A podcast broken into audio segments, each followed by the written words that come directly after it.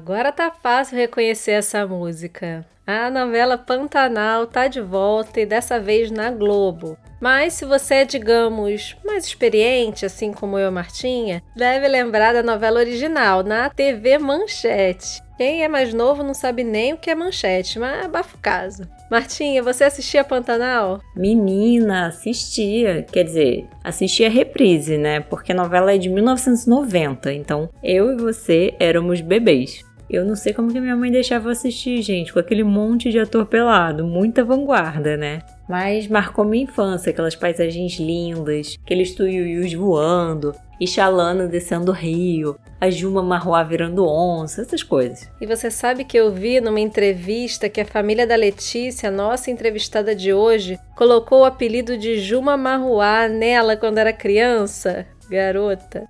Mas quem não assistiu o episódio anterior, a Letícia é bióloga, professora e pesquisadora do Instituto de Biociências da Universidade Federal do Mato Grosso do Sul. E ela desenvolve um trabalho para a restauração de áreas degradadas no Pantanal, envolvendo comunidades indígenas e ribeirinhas. Vocês lembram, né, gente, dos incêndios que ocorreram no Pantanal em 2020? Daquelas imagens da onça com as patinhas queimadas? Então essa onça, inclusive, teve uns filhotinhos recentemente. Pois é, nem só de novela vive o Pantanal, mas é ótimo que a televisão coloque essa região em destaque novamente, né? Nesse episódio, a gente vai falar um pouquinho mais sobre o Pantanal, mas também sobre a importância da participação de cientistas para a construção de políticas públicas e para as decisões governamentais. Logo depois da vinheta. Vem, gente!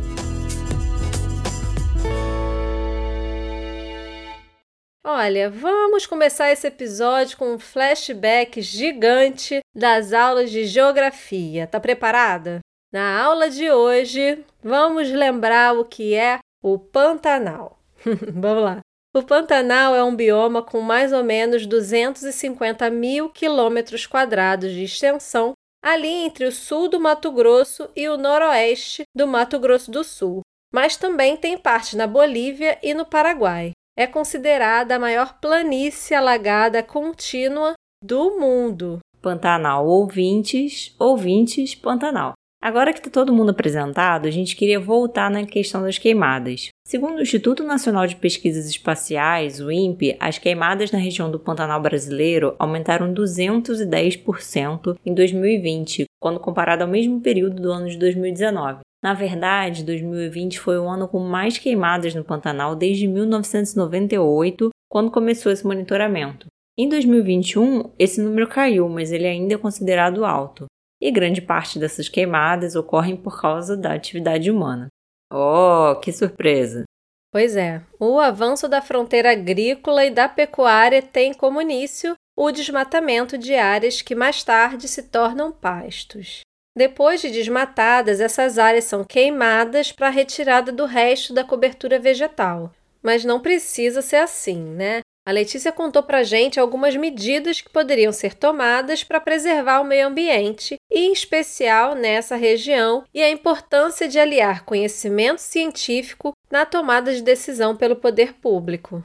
Eu acho assim que a ciência ela tem um papel muito importante para assessorar as políticas públicas, porque quando estão desenvolvendo os projetos de lei, se a academia é consultada, ela vai colocar aquela base técnica nas decisões legislativas, né? Então é muito importante haver essa consulta. Quando a gente é consultado, a gente colabora, né, com os textos, né, acrescentando alguns artigos nos incisos. Então é sempre importante essa conjunção e ao mesmo tempo para as políticas públicas também de ressaltar a importância, por exemplo, de incentivos para aqueles que seguem a lei, fazem uso sustentável do solo. Então a gente fala, por exemplo, ah, você comentou, né, sobre como fazer com que essa conversão não ocorra dessa forma. Então, pagamento por serviços ambientais, então uso de crédito de carbono para beneficiar essas comunidades tradicionais que conservam a vegetação nativa, aquele produtor que, por exemplo, tem o gado com a gramínea nativa também, né? Então, assim, esse tipo de política pública também é muito importante. E a academia, ela pode apontar, olha, se você fizer uma manejo integrado do fogo, a gente tem dados que comprovam que, se isso for feito ao longo do ano com brigadistas, por exemplo, indígenas que foram contratados, a gente vai ter a diminuição da frequência dos incêndios, ou seja, vai queimar menos vezes ao ano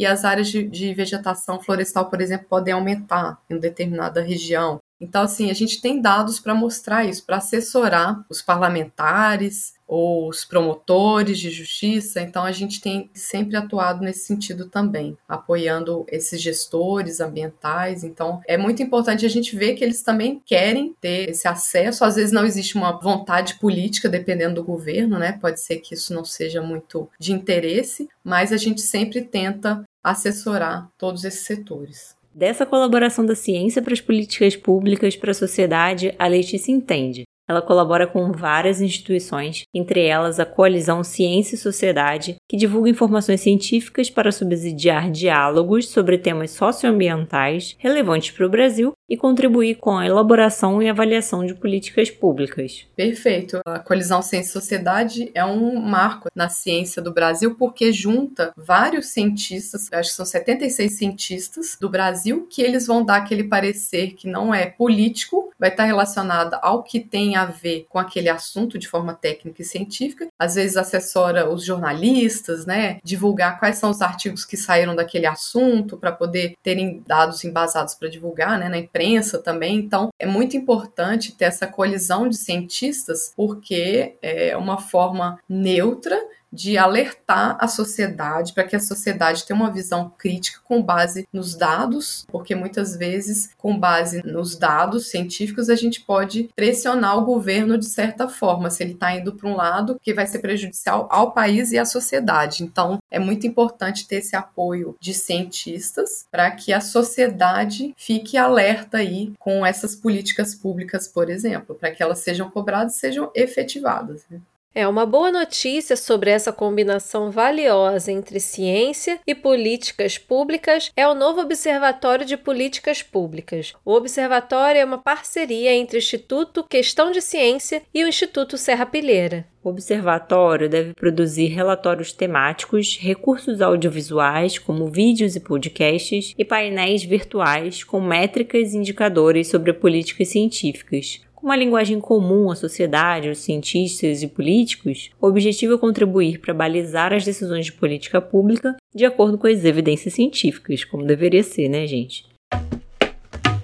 Olha, eu acho muito importante falar sobre a contribuição da ciência para a sociedade, porque, por mais que pareça óbvio, a gente vê que nem todos os governos valorizam a ciência. Alguns, inclusive, jogam contra, como a gente viu na pandemia. E isso me lembrou o filme Não Olhe para Cima, que concorreu ao Oscar e está disponível na Netflix. Para quem não viu ainda, é uma paródia com Leonardo DiCaprio e com a Jennifer Lawrence sobre a chegada de um cometa que vai destruir a Terra. Mas é claro que ninguém ouve os cientistas. Imagina, muito apocalípticos. Qualquer semelhança com a realidade não é mera coincidência. Eu também queria indicar dois filmes, dessa vez sobre o Pantanal.